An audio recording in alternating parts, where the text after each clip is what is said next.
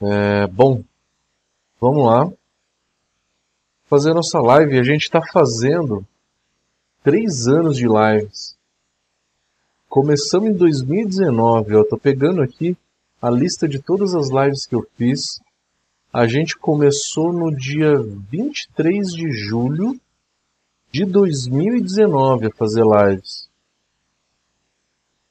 Estamos aqui na live de número 142. Live de 142, Biab.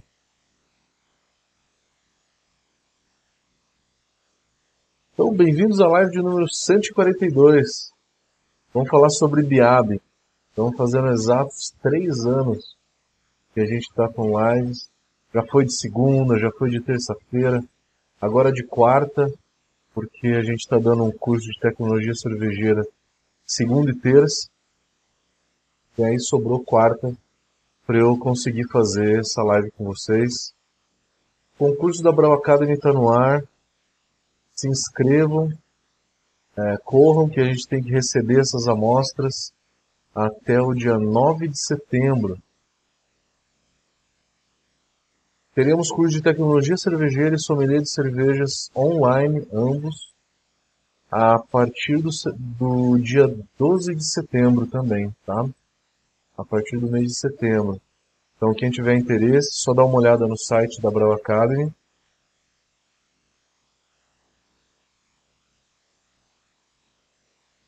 Vamos falar de Biab. Frio e na bag. Quer dizer, né? O próprio nome diz frio na bag, então eu coloco todos os grãos num saco.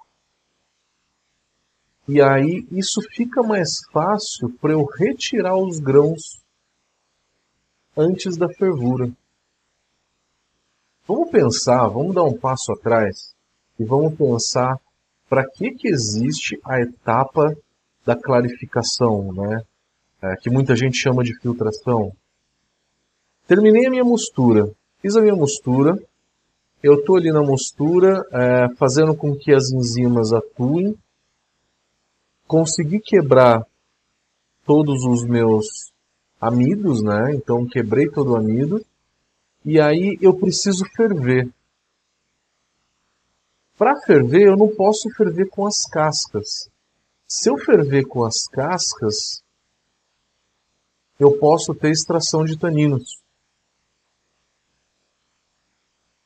Porque acima de 80 graus, a agitação das moléculas do mosto é muito grande que acaba extraindo taninos. E extraindo esses taninos, é, a cerveja pode ficar com astringência. Aquela mesma sensação que um vinho tinto tem, né? É a sensação de astringência. Então, eu não posso ferver com a casca. Eu retiro a casca.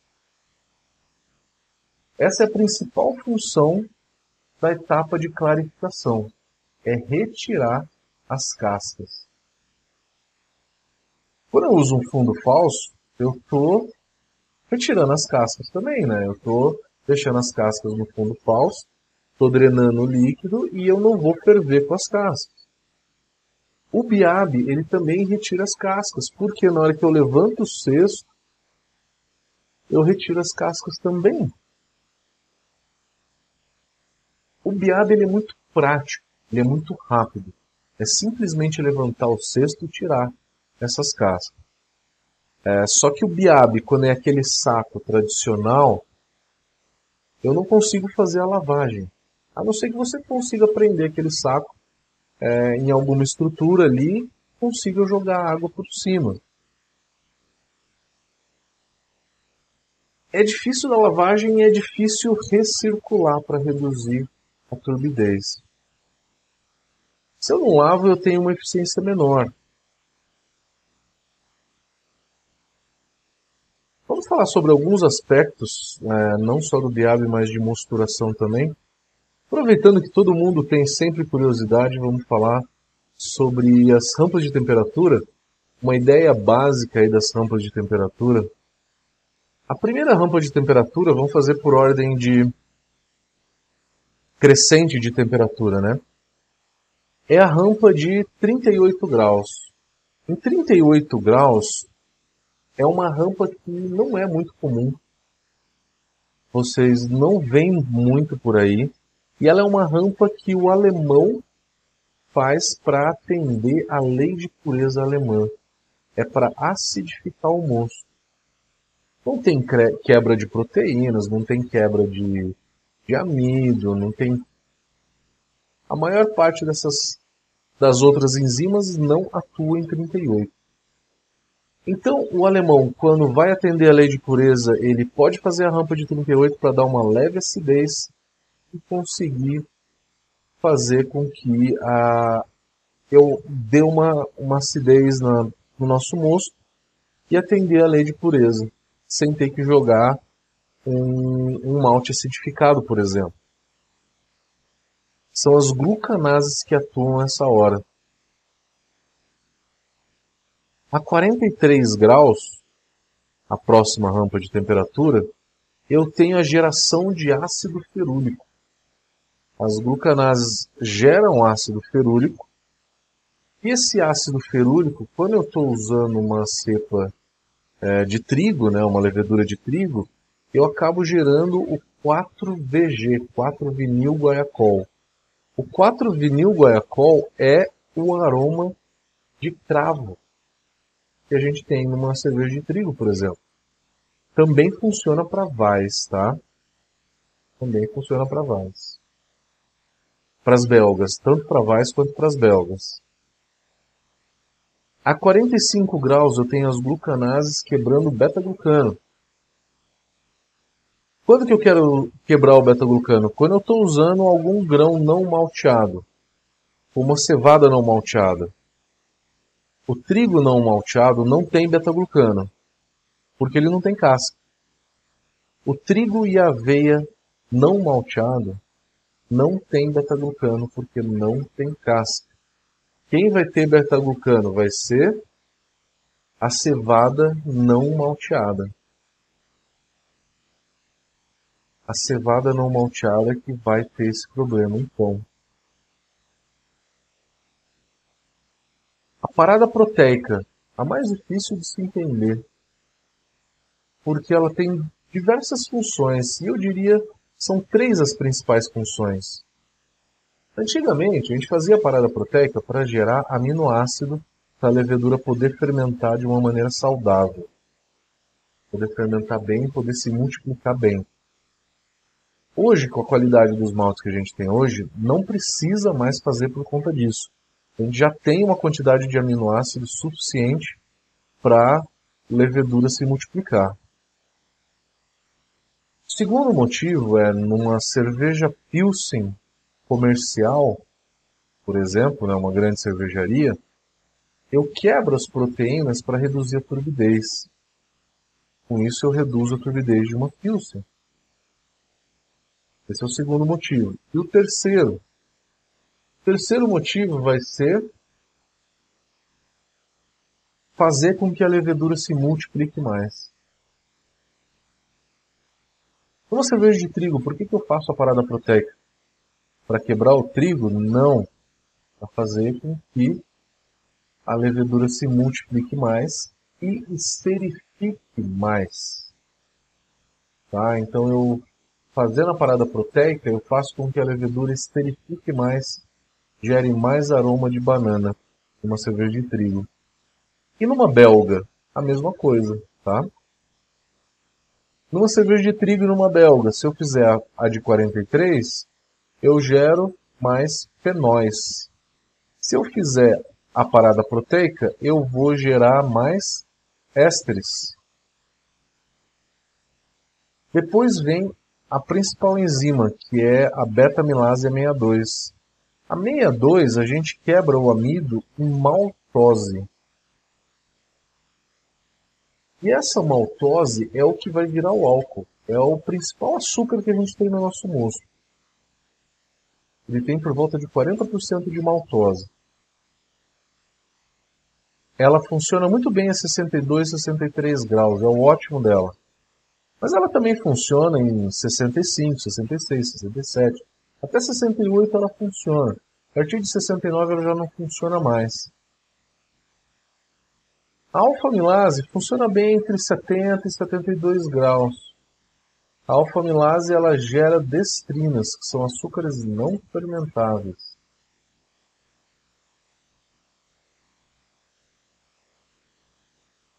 Para que, que eu faço a, o mesh out a 76, 78 graus? Para inativar a enzima, também, mas a principal função dele é, reduzir a viscosidade, porque depois daqui vem a clarificação. A gente tem duas formas de fazer as rampas de temperatura. Uma que a gente chama de infusão múltipla, são várias rampas. Você faz cada rampa na temperatura ótima de cada enzima. Essa é a maneira que o europeu faz. Faz o ótimo de cada enzima. Eu prefiro fazer dessa forma também, tá?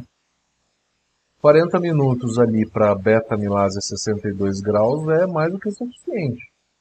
A alfa-amilase a 72 graus por 20 minutos também está tá muito bom. É um tempo suficiente. Opcional são fazer as outras rampas. Todas as outras que eu falei. A de 38, a de 43, de 45 e a de 52. 38. Eu acidifico mais o mosto para atender a lei de pureza alemã. A 43 graus eu gero mais aroma de cravo na minha cerveja. A 45 eu quebro o beta-glucano de um cereal não malteado. A 52 eu gero mais aminoácido para a levedura que pode esterificar mais a cerveja depois, também reduz a turbidez. Tem uma outra maneira que os americanos fazem a mosturação, que é uma rampa única. A gente chama de infusão simples. E o porquê disso? A infusão simples é que o americano ele faz cerveja naquela caixa térmica, a caixa térmica, ela tem a função de manter a temperatura. Então eles jogavam ali o malte com água quente, deixava ali por volta de 65, 66, até 68 graus. Deixava por uma hora, uma hora e vinte, uma hora e meia. A caixa térmica mantém a temperatura, né? É aqueles coolers mesmo, né? Aquela caixa térmica de 20 litros. Eles faziam a mosturação lá, esquentavam a água no fogão, jogava lá dentro com um malte e deixava lá fazendo a atuação. Tinha uma bazuca lá dentro, né, uma caixa térmica com uma bazuca, drena todo esse líquido, né, e aí vai para fervura. Então esse é o motivo. Esse é o motivo de se fazer uma rampa única. Mas vamos falar de brilho na bag. Brilho na bag, o método clássico, ele é realmente um saco.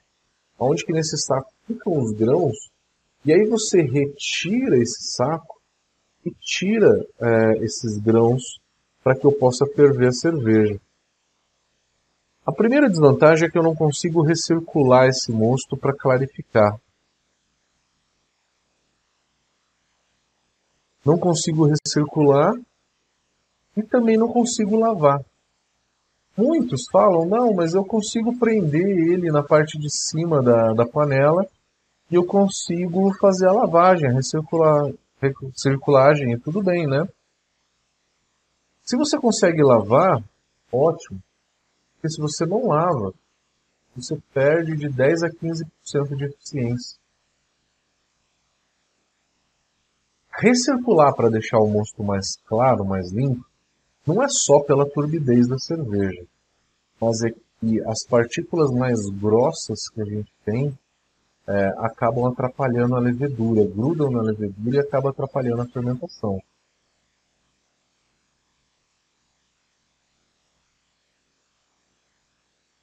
O brilho na bag do saco evoluiu para um, um reservatório de inox. Aonde que nesse reservatório de inox você coloca os grãos, o grão vai o reservatório vai dentro da panela. E aí na hora de tirar os grãos, eu simplesmente levanto esse cesto de inox e retiro os grãos. E eu consigo até enganchar aqui na parte de cima da panela para é, fazer a lavagem, fazer a recirculação. Isso é uma evolução do, do brilho na bag, né? Outra evolução do brilho na bag é o que? É o single vessel. O single vessel, muita gente conhece um que é que nem a Braumeister, que é onde você tem uma bomba e empurra o mosto por dentro do cesto de grãos e circula esse mosto de baixo para cima. E aí depois escorre na parte de cima, né? Escorre na parte de cima e acaba caindo na panela. Então, esse é o, o brilho na bag né, da, da Braumeister.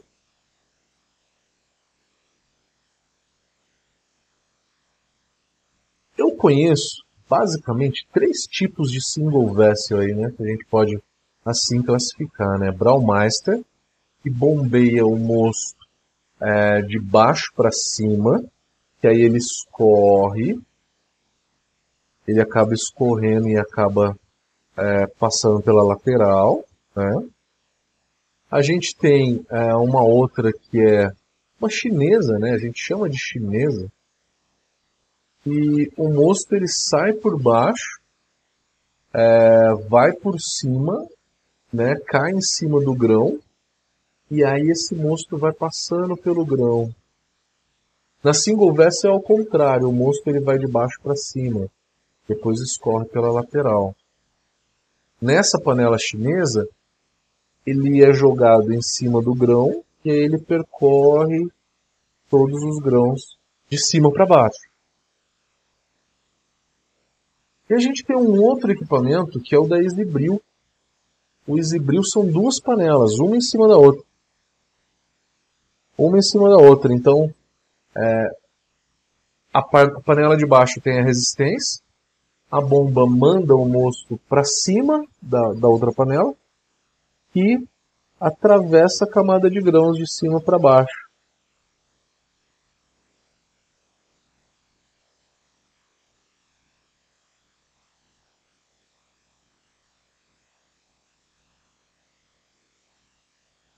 Então eu conheço basicamente esses três tipos de equipamento. A single vessel, ela tem essa função de você conseguir ser mais prático, né? Em um equipamento só, você faz toda a abraçagem. Então, a praticidade é a primeira coisa.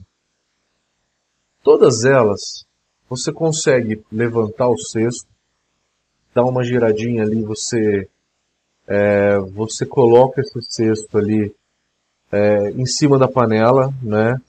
prende ele ali e consegue fazer tanto a recirculação quanto a, a lavagem dos grãos. Consegue fazer qualquer um dos dois, tá?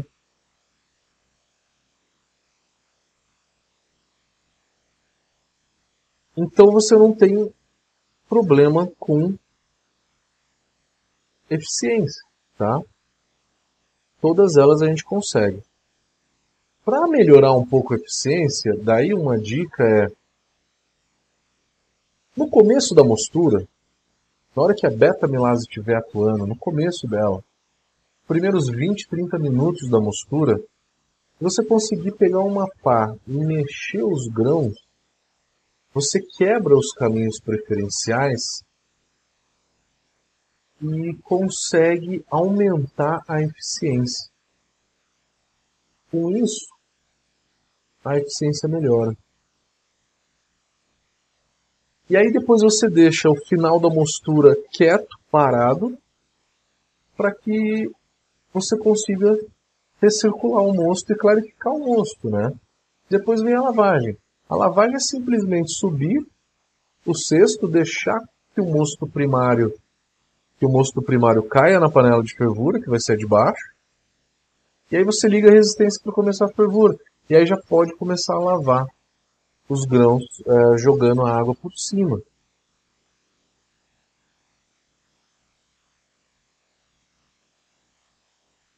Bom, galera, era isso o conteúdo que eu tinha preparado para vocês.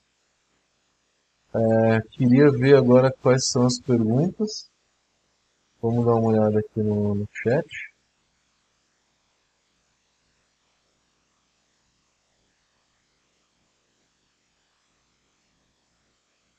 O Diogo Giuliani está perguntando, professor, sobre temperatura, pelo que vi num vídeo no canal Cerveja Fácil, ele faz uma mistura, deve ser mostura, né?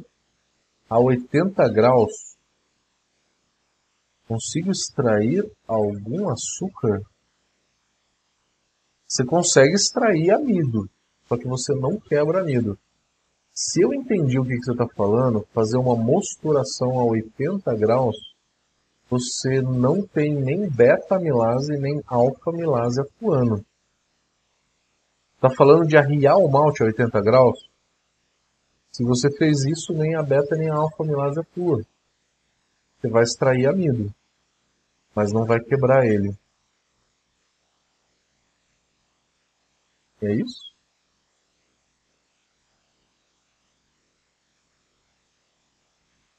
Um abraço a toda a galera aqui do YouTube. Roberto, Javier, Arley, Zé Roberto, Williams, André, João. Boa noite a todo mundo.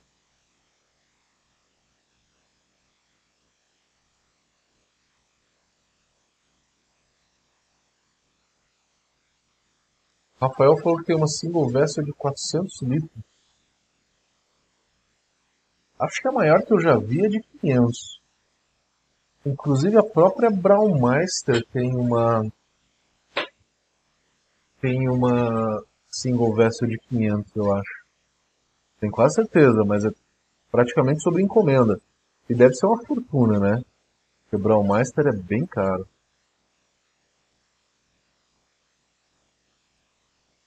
Mas a gente tem algumas nacionais, né? Qual que é a marca da sua? Que a Beer Brauer é uma delas.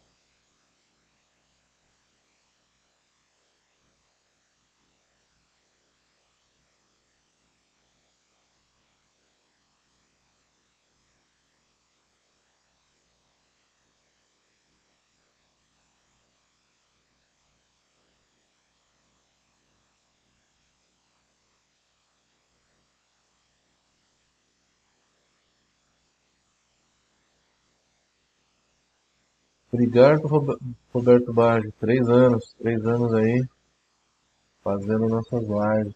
Três anos. Tá fazendo nessa semana. Três anos de live. Desde 2019, antes da pandemia. É isso aí. Eu tive várias single verses. Eu tive uma chinesinha. Hoje eu tenho uma Exibril K60. É... Eu gosto, acho muito prático.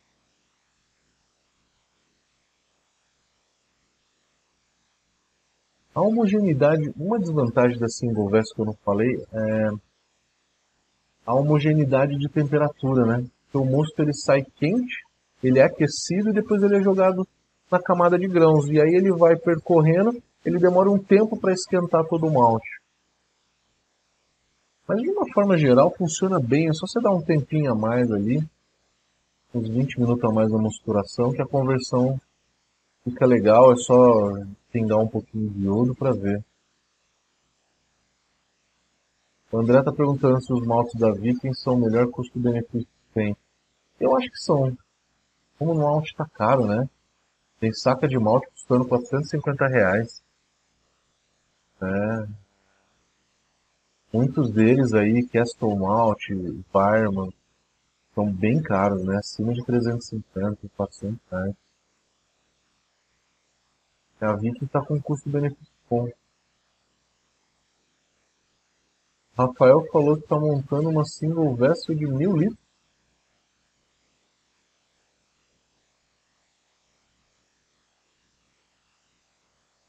Ibiza, como é que tá? Boa noite. Tem uma aula essa semana. Eduardo, né? Tudo joia? O malte da malteria Blumenau tem um bom preço. Tem um bom preço, tem uma qualidade boa.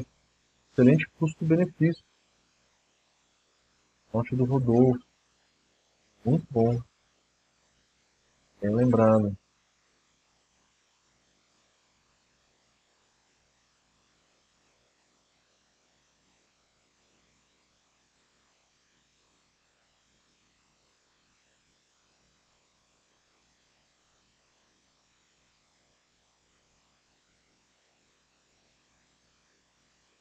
Temos mais perguntas, galera? Fiquem à vontade. Vou esperar um pouquinho, senão eu vou encerrar a transmissão.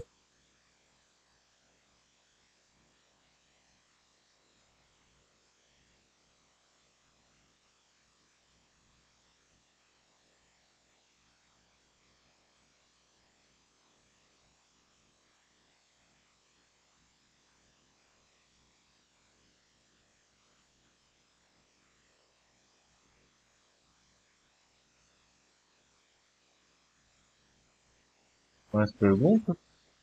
Marcos está falando, parabéns pelos três anos de live. Assisti todas e aprendi demais. Valeu, Marcos. Valeu, Marcos. Obrigado, Zé Eduardo. Valeu.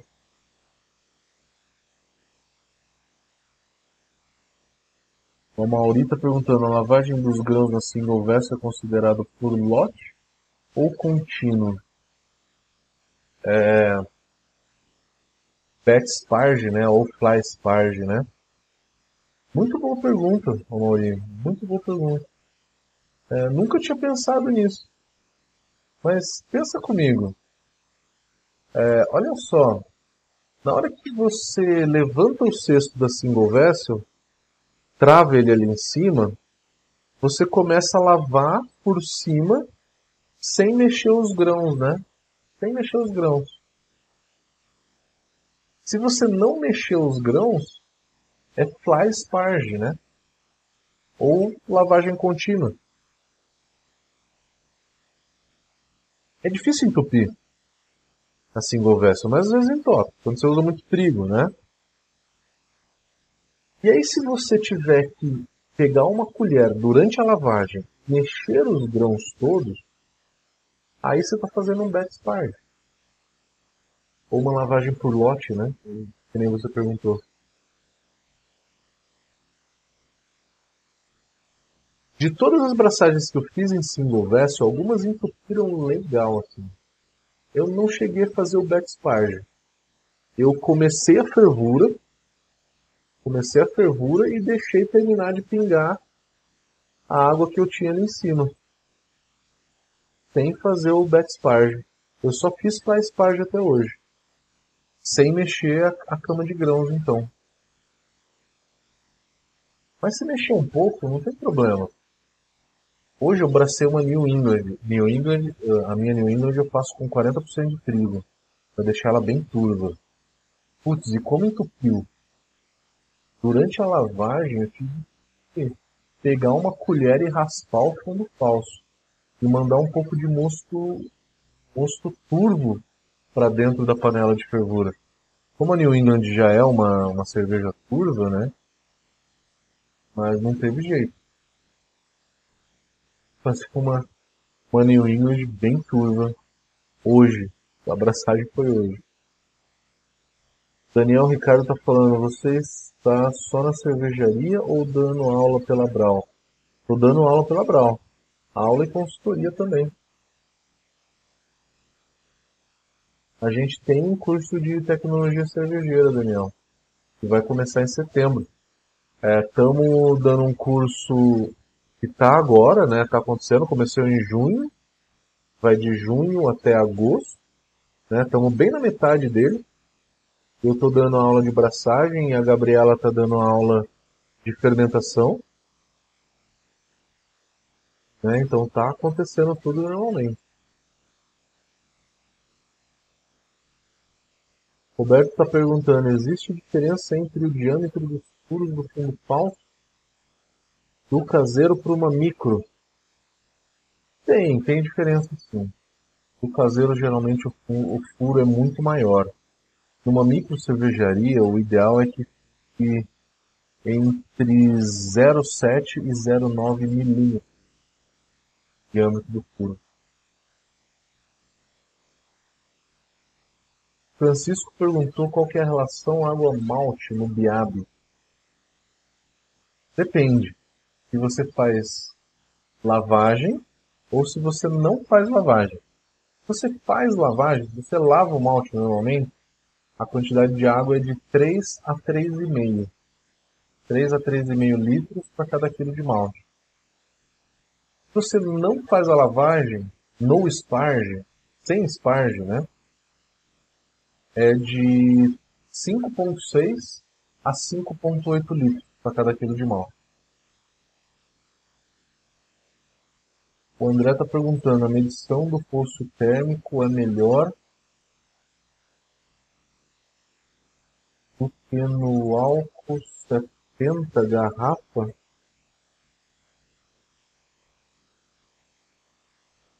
O poço térmico ele é bom porque ele mede a temperatura do líquido, né? Então eu gosto bastante. Eu gosto do poço térmico. Ele é o mais preciso.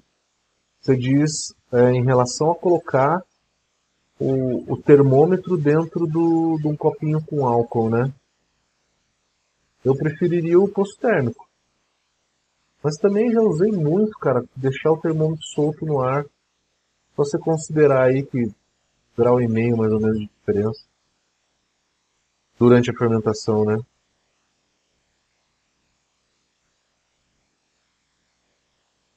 O José perguntou se quando eu uso trigo, 40% de trigo para fazer uma New England, né? Se eu faço a protease numa, numa New England, jamais. Jamais. Porque se eu faço a, a parada proteica na, na New England, eu tiro a turbidez dela e eu quero turbidez nela.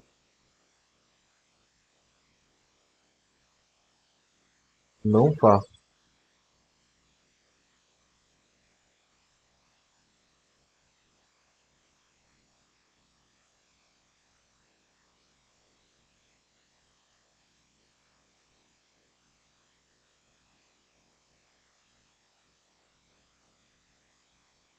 Não estou vendo mais perguntas. Vamos encerrar.